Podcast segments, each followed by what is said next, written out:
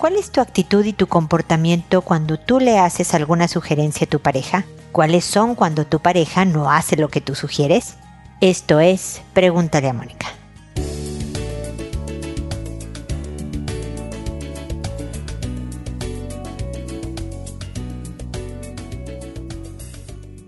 Bienvenidos amigos una vez más a Pregúntale a Mónica. Soy Mónica Bulnes de Lara, como siempre, feliz de encontrarme con ustedes en este espacio en donde hablamos de la relación de pareja, que siempre tiene sus trucos para que dure la distancia, porque la verdad es que aunque hay cosas que son insalvables, cuando hay cosas extremas como violencia intrafamiliar, como una muy profunda adicción, cuando hay infidelidades crónicas, cuando hay ese sí, cosas muy muy graves, pues no hay más que hacer. Pero fuera de estas gravedades, hay muchas formas de mantener una relación sana, cercana, cariñosa, a pesar de que va a haber siempre rachas que no son tan buenas, a pesar de que haya rachas en donde haya cierta distancia o cierto enfriamiento, te caigas mal, le caigas mal, eso es normal y pasa en todas nuestras relaciones de pareja. Pero el objetivo de una relación no es de que, ah, ya no la quiero tanto, ya no me cae tan bien él, entonces pues ahí la dejamos, ¿no? Si tú quieres durar la distancia, pues hay que levantarse de cuando la relación esté en un tropezón y encontrar la manera de seguir adelante, pero bien, no así como resignados de, bueno, pues ya, vamos a seguirle porque pues ya estoy con esta, pues ya qué, ¿no? No, el objetivo es hacerla bien. Y entonces uno de estos temas para poder seguir bien es hablar de cómo nos manejamos cuando sugerimos, y estoy haciendo comillas aunque ustedes no me están viendo, sugerimos cosas en la relación de pareja. Porque a veces sugerimos cosas con la intención de que hagan lo que queremos. En el fondo, en el fondo, no es una sugerencia. Es un, oye, quiero que hagas esto. Entonces el primer tip evidente es cuando no estás dispuesto o dispuesta a que no se haga lo que quieres, mejor sé franco, sé sincera y dilo tal cual. Oye, la verdad es que me gustaría que tú, que pasara esto contigo. ¿Será posible? Porque no puedes dar órdenes. O sea, puedes, pero no tiene buenos resultados en realidad. ¿no? No puedes dar instrucciones porque se vuelve pesado, se vuelve cansado y tú no eres el papá ni la mamá de nadie, ni su jefe, ni su instructor, ¿no? En una relación de pareja, primero pues la sinceridad ante todo. Entonces es, oye, la verdad es que quisiera que tú hicieras esto. Entonces ya no es una sugerencia, es una petición concreta y directa, pero con la apertura de decir, ¿tú qué opinas? ¿Se puede? No sé, ¿cómo la ves? Si es una sugerencia, es al mismo tiempo abrir la posibilidad de que el otro haga lo que se le pegue la gana, de que el otro te diga o la otra, gracias por tu opinión, pero no gracias, y haga otra cosa. Entonces, la primera parte es distinguir entre si tú vas a hacer una sugerencia o una petición concreta y directa. Y por el otro lado, cómo te portas, cuál es tu actitud, cuál es tu postura cuando no se hizo lo que tú sugeriste. Obviamente incluso lo que tú pediste directamente. Porque puedes decirle, oye, yo quisiera que tú vinieras conmigo cada vez que voy a visitar a mis papás. Por ejemplo, voy a decir este, voy a usar ese caso, ¿no? Quiero que vengas conmigo. Me gustaría que tú estás, no, no es una sugerencia, no es, es directamente tú le estás pidiendo algo. ¿Cómo ves? Le dices a tu pareja, ¿no? ¿Cómo ves? Me gustaría esto. Y el otro te dice, eh, o sea, ok, entiendo, ojalá te lo dijera así, ¿no? Pero entiendo que, que a ti te gusta que yo esté contigo en estas visitas, pero pues la verdad es que yo aprovecho a hacer otras cosas o pues tú sabes que tus papás no les he caído nunca tan bien, entonces no es que yo me sienta tan cómodo o me aburro un poco o me da gusto visitarlos tres de cada cinco veces o y entonces empiezan a hablar de las posibilidades y entonces ahí está tu otra parte otra vez, como cuando él o ella te regresan su respuesta, ¿cómo te portas tú? Ah, contigo no se puede hablar. Es que, claro, siempre tú pensando en ti y entonces, o sea, incluso si el otro o la otra te están dando opciones y tú te portas mal o sea, una actitud cortante o molesta porque no te dijo, sí, claro, voy a ir contigo cada vez. O sea, ojalá te diga eso. Entonces no hay problema. ¿No? Esta, esta introducción a mi programa no es necesaria. Si tú le dices, oye, quiero que vengas con mis papás cada vez que yo voy, y el otro o la otra voltea y dice, ah, sí, ok, claro que sí, vamos todas las veces juntos, pues ya está, no hay ningún problema, tú eres feliz y él o ella no tienen problema. La cosa es cuando te dicen otra respuesta. Y entonces hay que aceptar que a lo mejor yo pedí el 100% y me regresaron el 60% o me regresaron el 30%. Y entonces, ¿cómo lo voy a recibir? Y en ese cómo está la clave de una relación duradera. Porque en una relación de pareja muchas veces no vas a recibir de regreso el 100%. Y hay que a veces entender quién es el otro o la otra, entender personalidad, entender las razones, ver si tiene razón o no, todos los puntos. Entonces es una revisión a decir, bueno, es que no, era sugerencia, era petición concreta y yo la hice ver como sugerencia y luego cómo me porté después de. Esa es la invitación de la introducción de hoy. Ok, muy bien, entonces ahora me dispongo a responder sus consultas, que como saben lo hago por orden de llegada que a todo mundo le cambio el nombre para conservar su anonimato, que una vez que he respondido a esa persona le envío un correo diciéndole el número de episodio, el título del mismo y el nombre que le puse. Bueno, de hecho le mando el enlace directo del episodio para que pueda escucharlo y que lo hago por audio, lo hago a través del podcast para alcanzar a más gente. Yo creo que muchas, muchas personas, muchos de nosotros vivimos experiencias similares en la familia, en la pareja, en nosotros mismos como personas y escuchar el caso y, a lo mejor la estrategia que yo le propongo, la perspectiva, todo eso puede eh, ayudar a más gente que si solo le respondo a esa persona por correo. Así que esa es la razón por la que es uso. Pregúntale a Mónica para responder consultas. Pero sepan que siempre contesto, siempre voy a responder, aunque en algún momento yo pudiera tardarme algunos días en que ustedes reciban mi respuesta, tengan la seguridad de que a vuelta de correo van a recibir el ya puedes escuchar mis comentarios, ¿ok? Así que siempre agradeceré su comprensión y paciencia con lo que es la estructura del programa. Y bueno, hoy empiezo con Ovidia, que me dice, hola Mónica, buen día. Me sigue encantando tu programa, gracias. Gracias por compartir tus conocimientos profesionales y sobre todo tu tiempo que es invaluable. Bendiciones, salud y bienestar para ti y los tuyos. Mónica, hoy te preguntaré sobre cómo orientar a mis hijas para sobrellevar su relación con su padre. Te pongo en contexto. En el año 2012, que toqué fondo en mi relación matrimonial y por fin decidí promover el divorcio por el maltrato psicológico y las diversas infidelidades de mi entonces esposo, hasta con mi sobrina, como era de esperarse, mis hijas resultaron afectadas emocionalmente. Pero estimo que ya se había gestado en, en el interior del hogar, porque si bien él trabajaba en un horario casi igual al escolar de las niñas, era muy desprendido, pues no les dedicaba tiempo. Todas las tardes regresaba a la oficina aduciendo exceso de trabajo, mientras que los sábados iba por las mañanas y en las tardes de los domingos siempre dormía o veía fútbol. Y si salíamos de fin de semana, no interactuaba, contestaba con monosílabos y en vacaciones regularmente con destino a la playa, manejaba callado durante el trayecto y al llegar al hotel se la pasaba casi siempre en la habitación o durmiendo en los camastros pero regularmente sí consumíamos los alimentos juntos, bueno, mientras no estuviera molesto porque si yo me atrevía a pedirle tiempo o apoyo, se molestaba y no me volvía a dirigir la palabra, aunque con las niñas sí hablaba.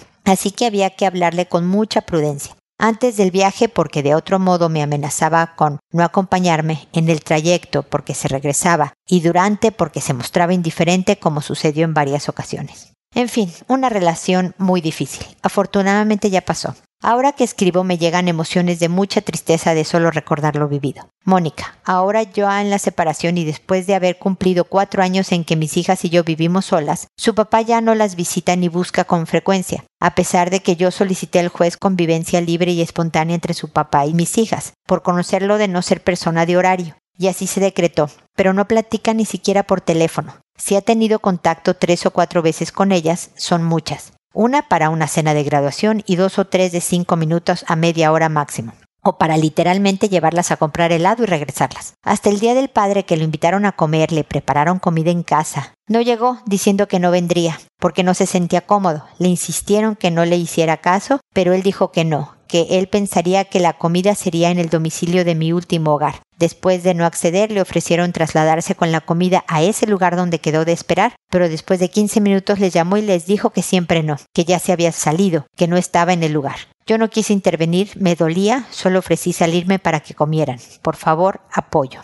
A ver, mi querida Ovidia, la verdad es que lamento que toda la, la relación, la interacción familiar esté afectada, pues por lo que fue una, pues al parecer, por lo que tú me dices, una muy mala relación de pareja, un, mucho maltrato e infidelidades eh, múltiples como describes, y que aunque tus hijas no sepan detalles, pues sí, vivieron la resaca, digamos, los, las réplicas de los efectos de todo esto, ¿no? Una persona que tal vez tenga problemas personales que lo llevan a comportarse de esta manera con su esposa y desde luego con sus hijas también y pues me imagino las altas y bajas emocionales en las que están todos en la familia y eso nunca es, es fácil. Me dices que quieres cómo, cómo orientar a las hijas para sobrellevar la relación con su padre. Y siento informarte, Ovidia, que este va a ser un camino que ellas tengan que recorrer con él. Tú solo vas a poder ser oreja,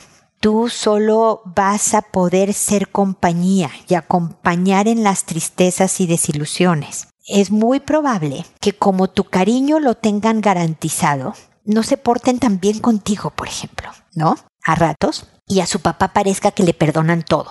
No importa lo mal que se porte el papá con ellas, porque saben que no está garantizado el cariño del papá o el tiempo de su papá, ¿no? Y entonces, para una niña, sobre todo en formación, por muy medianas o ya medio adultas que se empiecen a hacer, es una necesidad primaria esta aceptación, esta aprobación del padre. Entonces tú dices, pero espérate, las dejó plantadas y no les hacía caso y, yo ahí he estado, pero al pie del cañón con ellas todo el tiempo y parece que ellas corren a los brazos del papá cada vez que él apenas si abre una ventanita de posibilidad. Sí, es como funciona la las necesidades emocionales, psicológicas en el desarrollo de una persona y, y ojalá tú te mantengas lo más al lado posible en cuanto a, a esa relación. Es decir, si el papá las llama y tus hijas quieren ir, pues yo sé que lo has hecho porque me lo dices, pues déjalas ir, ¿no? Sin decir, pues no sé cómo todavía vas cuando él te ha dejado plantada 40 veces. Ellas solas van a saber quién es quién con los años. Ellas van a saber distinguir. Y si finalmente siempre lo perdonan, tú concéntrate obviamente en tu propia relación con ellas y solo consuélalas y diles sí, me imagino que debes de estar muy dolida por lo que te hizo. Sí, qué difícil lo que estás viviendo, hija en vez de decirle sí es un desgraciado, qué barbaridad, no se merece tu cariño, que yo sé que es lo que él se merecería que se dijera, o lo que tú quieres decir al respecto, o lo más bien mantente lo más neutral en los comentarios, pero al mismo tiempo cercana y apoyadora de los sentimientos y las experiencias que está viviendo cada una de tus hijas, ¿me explico? Es decir, no le digas, no hombre, no exageres, hija, no, porque tampoco, ¿no? Tampoco es, no, entiéndelo porque él es un buen hombre, no, si la dejó plantada después de haber preparado comida o si la lastimó profundamente, dile, yo me imagino lo que te debe de doler, hijita. Lamento muchísimo que, que estés tan lastimada. ¿Cómo te consuelo? ¿Quieres que vayamos a caminar un rato? ¿Quieres que, que, a lo mejor paseando y viendo, no sé, pajaritos y maripositas? Se me ocurre, hija, ¿no? No, mamá, vemos una película. Hoy sí, eso sí, este, me explico un poco de, de, a ver, te acompaño y aquí estoy contigo pero porque nunca sabes, y esto te lo digo porque nunca sabes cuando de repente los hijos, porque pasa y, lo he tratado en muchas familias, voltean y te dicen, ¿por qué siempre hablaste mal de mi papá? Es que ¿por qué nos pusiste en su contra? Aunque tú jamás lo hayas hecho, pero por tus comentarios ellas pudieran llegar a esa conclusión. Entonces, esa es mi sugerencia de lo que puedes ayudarles a sobrellevar esta relación con su papá, que va a tener, pues al parecer, varios descalabros y ellos, tu ex y tus hijas van a tener que aprender a ver qué tipo de relación quieren tener para, sobre todo tus hijas, tener eh, una vida sana, una salud mental buena y una relación, la que sea que tengan con su padre, que no les haga daño. Espero que sigamos en contacto.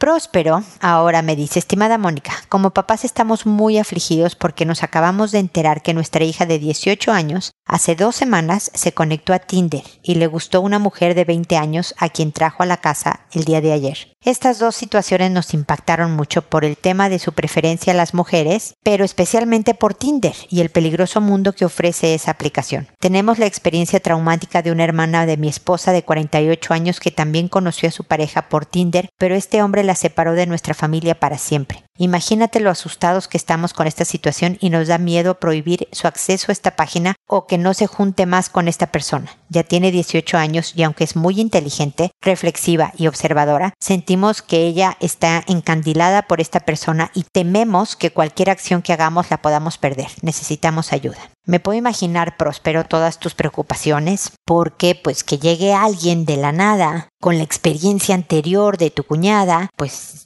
deben de estar realmente preocupados y esperando que todo esté bien con su hija y además enterarse de su preferencia sexual también así de sopetón, pues se les movió todo el piso, ¿no? Ahora, algo que la única herramienta que tienen Próspero es, es hablar con ella y mantenerse cerca a sus 18 años y con lo que me dices que es una mujer inteligente, reflexiva, observadora, o sea, se oye como una jovencita muy capaz. Ya las prohibiciones están bien complicadas, ¿no? Incluso en edades más jóvenes, pero pues bueno, ahorita es el te prohíbo que, e incluso te podría decir sí, ok, papá, lo que tú digas, y mantenerse en contacto y hacer otras cosas. Tú tienes más capacidad, tú y tu mujer tienen mucho más capacidad, más terreno de influencia si tienen la relación cerca. Un punto a favor de ustedes es que la niña, es que tiene 18, yo sé que ella es legalmente mayor de edad, pero sigue siendo adolescente y sigue siendo muy niñita y yo me imagino que ustedes la ven igual. La niña les tuvo la suficiente confianza,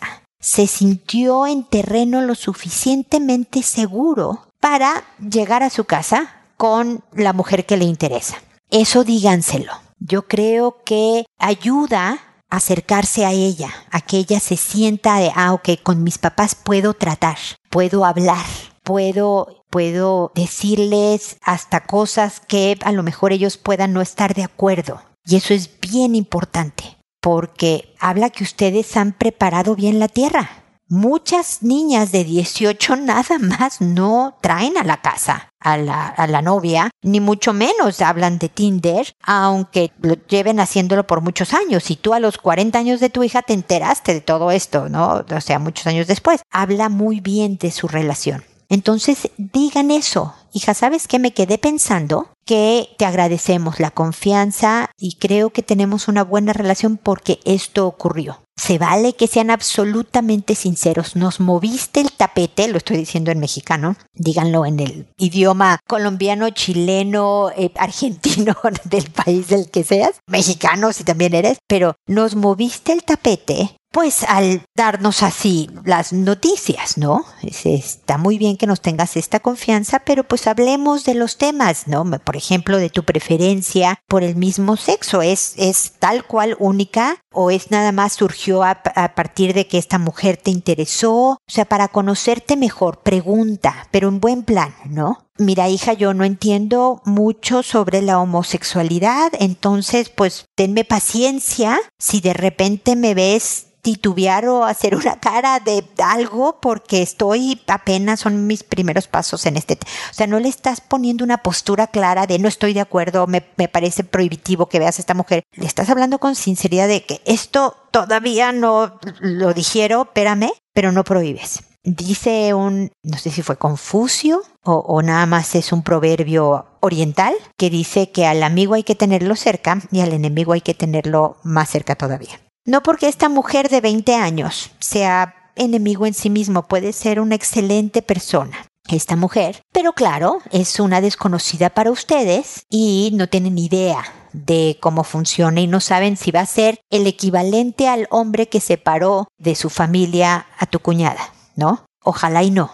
Pero pues mientras se conocen, es mejor que la tengan cerca. Entonces es mejor que tu hija la siga trayendo a la casa. Pero le puedes poner perfectamente estructuras, horarios de visita, puede venir a la casa a comer, pero no pueden estar solas en la casa, estructura si fuera hombre, harías exactamente lo mismo. No, le estás haciendo esto porque es una mujer de 20. Si fuera un hombre de 20, harías, espero, exactamente lo mismo. No puede estar en la casa después de tales horas. No pueden estar ustedes dos en la casa si no hay nadie más en la casa. O sea, las reglas normales de un noviazgo, de una pareja joven.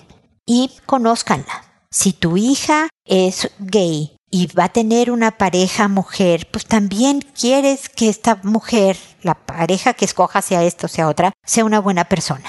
Y si nada más fue una atracción por esta mujer en particular y luego terminan y luego la vida de tu hija es de otra manera, bueno, ok, también, pero no se dañó tu relación con tu hija, por una parte. Entonces, yo sé que ahora con esta, como lo mencionas, experiencia traumática que tuvieron con la cuñada, todo Tinder, Tinder tiene muy, muy, muy mala fama. Yo sé también de casos de mucho éxito de Tinder, de parejas que se conocieron a través de esa aplicación y que se casaron y es una pareja conformada, ¿no? Feliz y, ¿no? Sin mayor cosa. Pero sí son menos los casos que lo otro pero hay muy buenas personas dentro del Tinder mismo. Lo que pasa es que no es una aplicación que yo recomendaría tanto como, sobre todo para una jovencita de 18, pero bueno, no importa. El caso es que que antes del prejuicio de la aplicación y de la mujer hablen sinceramente, pero con la apertura de decir estamos empezando.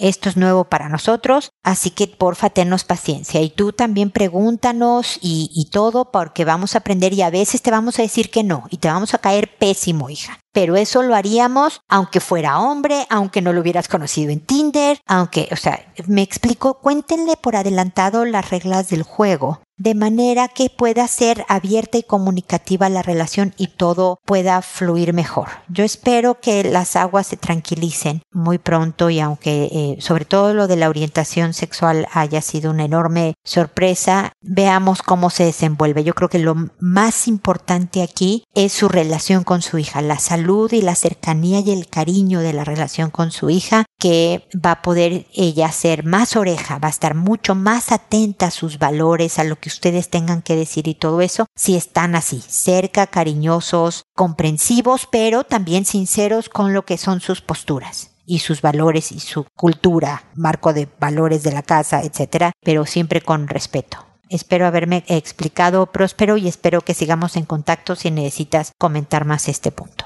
Luego está Rubí, que me dice, hola señora Mónica, disculpe la molestia, me dijeron que usted respondía dudas y espero que pueda responderme mi consulta. Es sobre mi hijo de dos años y medio. Desde los dos añitos le ha dado por tocar con el dedo índice el pompi. Y él lo ve como juego. Le hablo, pero a veces se le olvida y hace lo mismo. Claro que solo a nosotros, mas no a otras personas. Efectivamente, Rubí, yo respondo dudas, como puedes observar, así que puedes consultarme sobre este tema y cualquier otro de persona, pareja y familia. Y no sé si no me queda muy claro porque yo sé que en diferentes países se habla diferente y además en diferentes casas le ponen a los genitales nombres diferentes. Entonces no sé si, porque Pompi en México es el glúteo, es el trasero, es eh, también, perdonen, a mí no me gusta esta palabra, pero sé que muchos países la usan, el culo, eh, la nalga, usando todas las palabras posibles.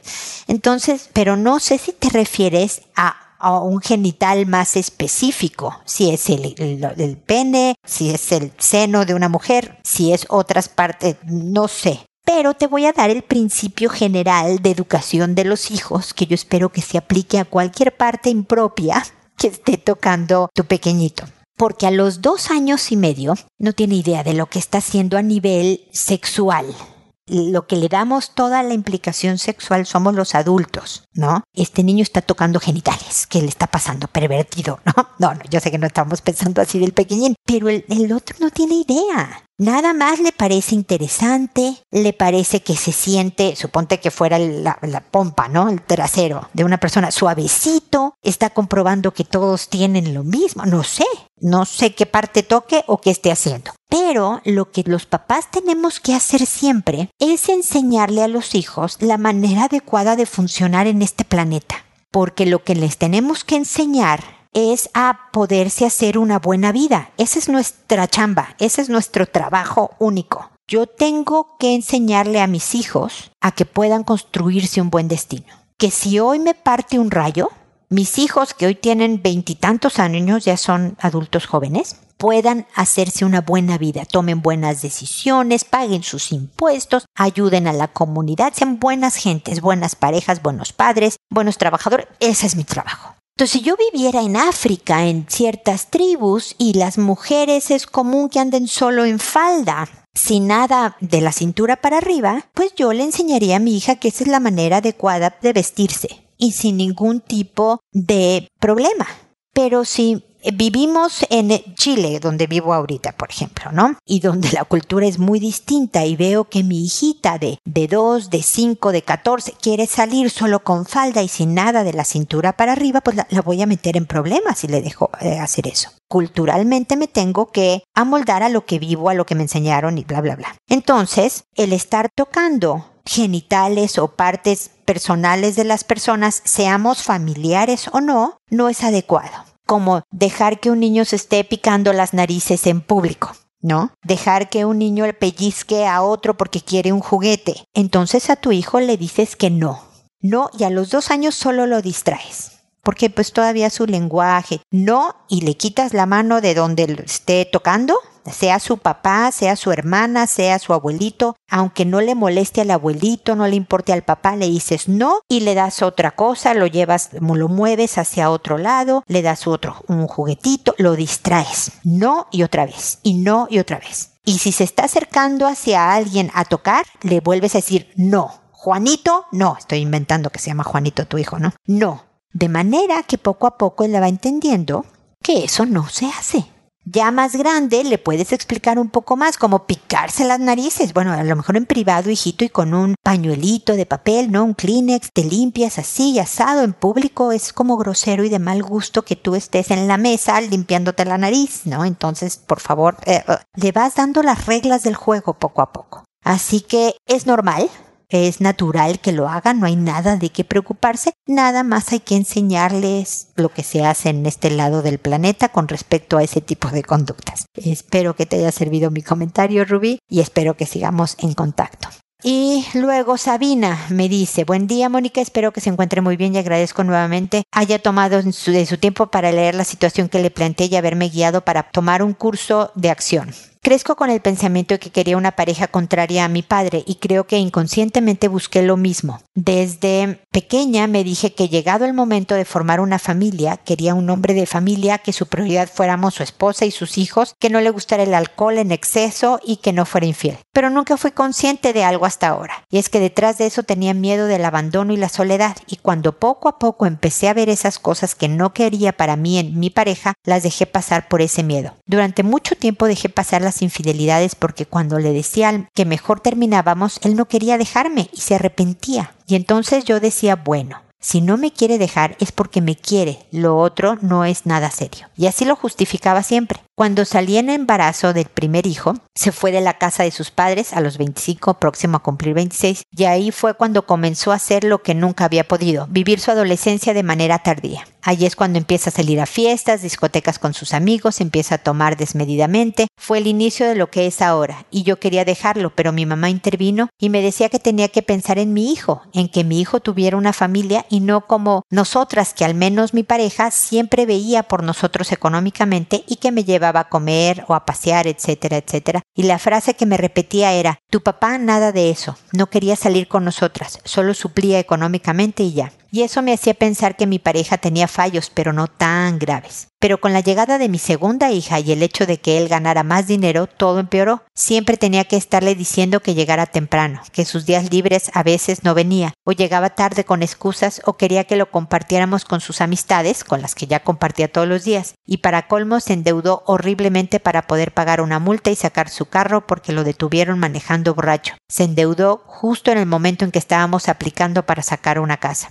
Fue cuando dije basta, lastimosamente, y digo lastimosamente porque dejé pasar demasiado tiempo. Cuando vi que nosotras, su familia, no éramos su prioridad y que se había perdido cada vez más y más en sus vicios y sus cosas, decidí cortar porque no quería y no quiero que mis hijos repitan los mismos patrones o que vean como normal o como un modelo el tipo de relación que llevábamos. No quiero que crezcan pensando que hay que sacrificar la felicidad propia para que otros sean felices o para cumplir un deseo donde evidentemente no se puede. Son mis hijos quienes me han enseñado a pensar no solo en ellos, sino también en mí. Hace mucho tiempo quisiera atenderme con un terapeuta porque sé que lo necesito, no solo para sanar lo de ahora, sino problemas que traigo de infancia por mí y por mis hijos para no transmitirles mis cosas negativas. El problema es que no tengo dinero. De momento y desde ya, hace algún tiempo, trato de educarme con artículos o con los conocimientos que tú y algún otro colega tuyo comparte por Instagram y trato de autoanalizarme y hacer esas correcciones que necesito. Sin embargo, entiendo y soy consciente de que de todas maneras necesito ser vista y tratada por un profesional para que me ayude mucho mejor. Te agradezco nuevamente, un abrazo grande. Sabina, muchísimas gracias por tu mensaje y, lo leí precisamente por varias cosas, para entender los procesos en que alguien se queda en una mala relación, porque muchas veces creemos que la cosa va a cambiar, porque creemos que no es tan grave, porque no te ves como una mujer víctima de abuso, de, ¿no?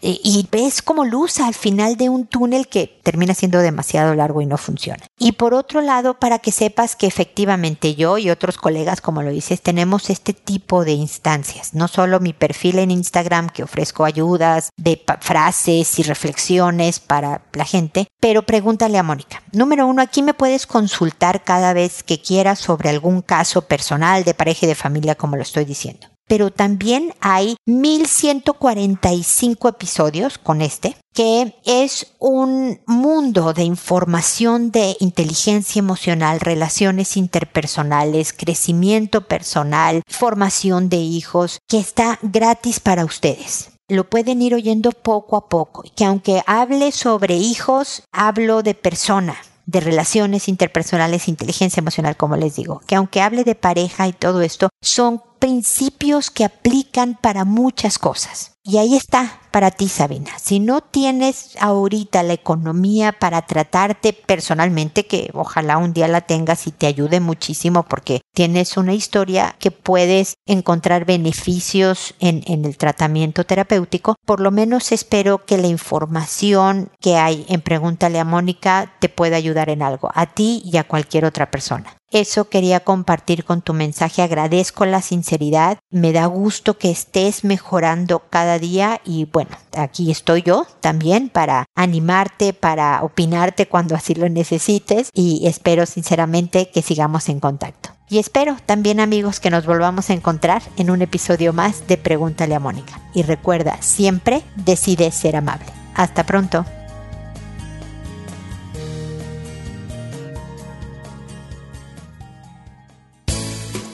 ¿Problemas en tus relaciones?